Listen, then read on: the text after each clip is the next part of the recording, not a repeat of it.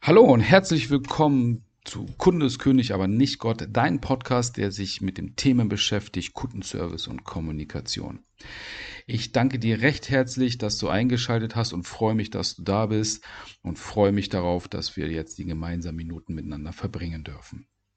Doch bevor wir starten, zwei Bitten an dich. Höre dir die Folge bitte bis zum Ende an und gib mir zum Schluss noch deine Bewertung damit wir hier mit diesem Podcast noch eine größere Reichweite erreichen können. Zusammen mit dir schaffen wir das und geben dadurch anderen Menschen auch die Gelegenheit, sich diesen Podcast anzuhören. In dieser Folge möchte ich gerne über das Selbstwertgefühl sprechen. Ja, das Selbstwertgefühl ist in, irgendwo in aller Munde. Doch ähm, was ist das überhaupt und welche Bedeutung hat oder einen Einfluss hat das Selbstwertgefühl auch im Zuge unserer Kommunikation. Um genau herauszufinden, was das Selbstwertgefühl ist, gibt es fünf Faktoren, die uns den Weg weisen, ein gutes Verständnis dafür zu bekommen, worauf oder woraus das Selbstwertgefühl überhaupt aufbaut.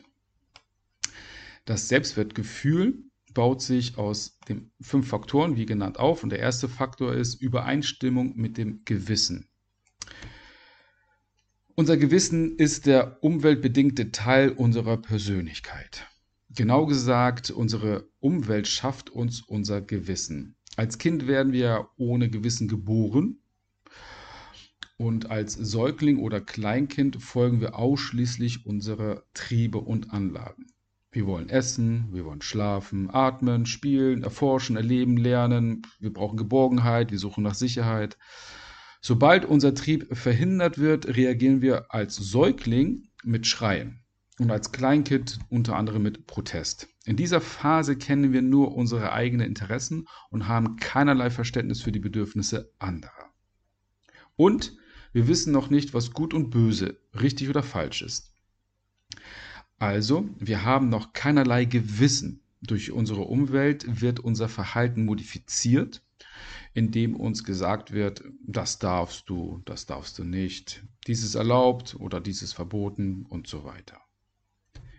Wenn sich unser Gewissen aufbaut oder aufgebaut hat, besteht es aus Geh- und Verboten, aus der Moral und den Kriterien, die wir von der Umwelt übernommen haben, also wie sich eine Gesellschaft verhält, eine, eine Community oder ähnliches. So, sobald wir die Geh- oder Ver- und Verbote akzeptieren und verinnerlicht haben, sind wir als Mensch sozialisiert. Weil wir erst durch die Fähigkeit oder dadurch erst die Fähigkeit entwickeln können, innerhalb einer Gemeinschaft zu leben. Sobald das abgeschlossen ist, bedeutet das, dass unser Gewissen, unser Leben und unser Selbstwertgefühl entscheidend beeinflussen wird. Wir erhalten durch die Richtlinien, wie wir uns verhalten dürfen, um von der Gesellschaft akzeptiert zu werden. Sobald ein internalisiertes Geh- und Verbot nicht eingehalten, werden kann, greift es unser Selbstwertgefühl an. Denn das schlechte Gewissen ist ja ein physisches Nicht-Okay-Gefühl. Also wenn du gegen dein Gewissen handelst, fühlst du dich schlecht. Ähm, als Beispiel, du verabscheust Alkohol und wirst in einer Gruppe dazu gedrängt, Alkohol zu trinken. Du beugst dich diesem Gruppendrang, trinkst Alkohol und fühlst dich danach sehr, sehr schlecht. Warum? Weil du gegen dein eigenes Gewissen gehandelt hast. Ähm, und damit wir uns wieder okay fühlen können, brauchen wir ein reines Gewissen. So, das heißt, solange du halt ein unreines Gewissen hast, fühlst du dich halt schlecht oder nicht okay.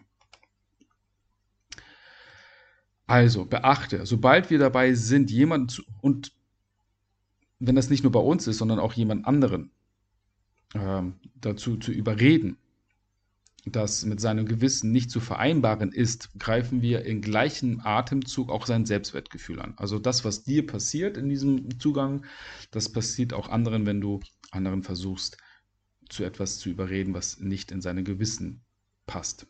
Die Reaktion, die wir erhalten, wird nicht zwangsläufig eine Abwehrreaktion sein, weil das Gewissen verteidigt werden muss. Der zweite Faktor. Positive Umweltreaktionen auf das Selbstbild. Ein jeder oder jeder hat ein eigenes Bild von sich, wie man sich selbst sieht und was man von sich selbst hält. Das ist auch gut so. Dieses Bild baut sich auf gemachte Erfahrungen und Überzeugungen auf. Zum Beispiel jemand sieht sich als ehrlich, tapfer, attraktiv, stark oder schwach, gebildet oder ungebildet. Das eigene Bild wird ja von der Umwelt und der, und der Mitmenschen aufgenommen und beurteilt. Zeigt uns unser, unsere Umwelt, dass das Bild, das, ich, das sich die Umwelt selbst von uns gemacht hat, mit unserem nicht übereinstimmt, leidet unser Selbstwertgefühl. Ein Beispiel. Eine Frau oder ein Mann halten sich für sehr attraktiv und unwiderstehlich. Doch die Reaktion aus der Umwelt ist genau das Gegenteil von dem. Die Frau, der Mann wird von der Umwelt als eher unattraktiv gesehen und eher als abstoßend und lästig. Somit gibt es ein Ungleichgewicht von dem, wie sich die Frau, der Mann sieht und dem, was die Umwelt spiegelt. Und das Selbstwertgefühl wird verletzt. Wir fühlen uns schlecht. Nicht okay. Und je weniger, weniger okay wir uns fühlen, desto schlechter kommunizieren wir auch. Denn sobald wir nicht uns okay fühlen, ziehen wir uns wahrscheinlich zurück, mögen nichts mehr sagen oder fangen an, uns abzuwehren. Andersherum wird das Selbstwertgefühl gesteigert, wenn das eigene Bild von der Umwelt bestätigt wird.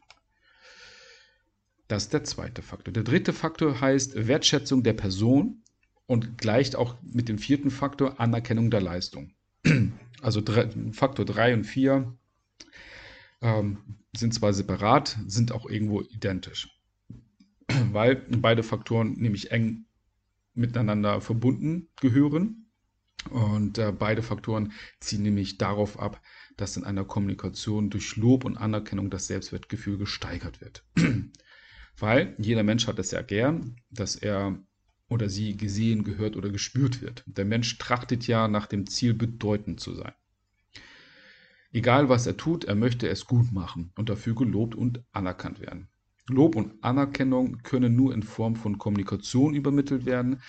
Daher, sobald ein ehrlich gemeintes Kompliment in eine Kommunikation eingebaut werden kann, dann bitte spreche das aus oder zeige das auch. Weil du dadurch nämlich das Selbstwertgefühl der anderen Person erhöhst und somit auch das Okay-Gefühl. Fünfter Faktor, Eros und Sex. Dieser Faktor wird oft unterschätzt und hat dennoch einen großen Einfluss auf das Selbstwertgefühl. Denn wir brauchen sowohl das partnerschaftliche Gefühl einer guten Partnerschaft als auch das gute Gefühl in unserer sexuellen Rolle. Fehlt es in dem einen oder anderen Bereich, so ergibt sich ein Nicht-Okay-Gefühl und das Selbstwertgefühl wird wieder angegriffen. Bedeutet, du hast eine gute Partnerschaft zu deiner Partnerin oder Partner, also es bedeutet, ihr könnt zwischenmenschlich sehr gut miteinander auskommen, ihr redet über alles, es sind die beste Freunde, könnt lachen, weinen, alles zusammen machen, doch auf der sexuellen Ebene ist irgendetwas unbefriedigend. Irgendwas passt nicht, sei es nur bei dir oder anders bei, der, bei dem Partnerin oder Partner. Und sobald da etwas nicht passt, ergibt sich irgendwann ein Nicht-Okay-Gefühl. So, andersrum ist es genauso. Ihr habt seid zwar sehr, sehr frei und offen in eurem Sex, da läuft das alles, doch allerdings habt ihr eine, in eurer Partnerschaft irgendwo eine Hemmung. Da außerhalb des Bettes könnt ihr schlecht miteinander kommunizieren. Das sind die fünf Faktoren des Selbstwertgefühles. Ähm, und du weißt jetzt, auf welche Faktoren es ankommt, um dein Selbstwertgefühl überhaupt zu erbauen oder welche fünf Faktoren dafür verantwortlich sind, dass du überhaupt ein Selbstwertgefühl aufbauen kannst. Und beachte, alles, was wir tun, tun wir aus dreierlei Dingen. Erstens, wir wollen das Selbstwertgefühl verbessern. Zweitens, wir wollen das Selbstwertgefühl erhalten, was wir haben. Oder drittens, wir müssen unser Selbstwertgefühl verteidigen. Ich hoffe, die Folge hat dir gefallen. Du konntest einiges mitnehmen. Ich bedanke mich, dass du bis zum Ende zugehört hast. Freue mich noch auf deine Bewertung zum Schluss und freue mich auch auf die nächste Folge mit dir. Wünsche dir einen wundervollen Tag und halt die Ohren steif, bleib gesund. Lass es dir gut gehen und wir hören uns dann beim nächsten Mal wieder. Dein Fabian.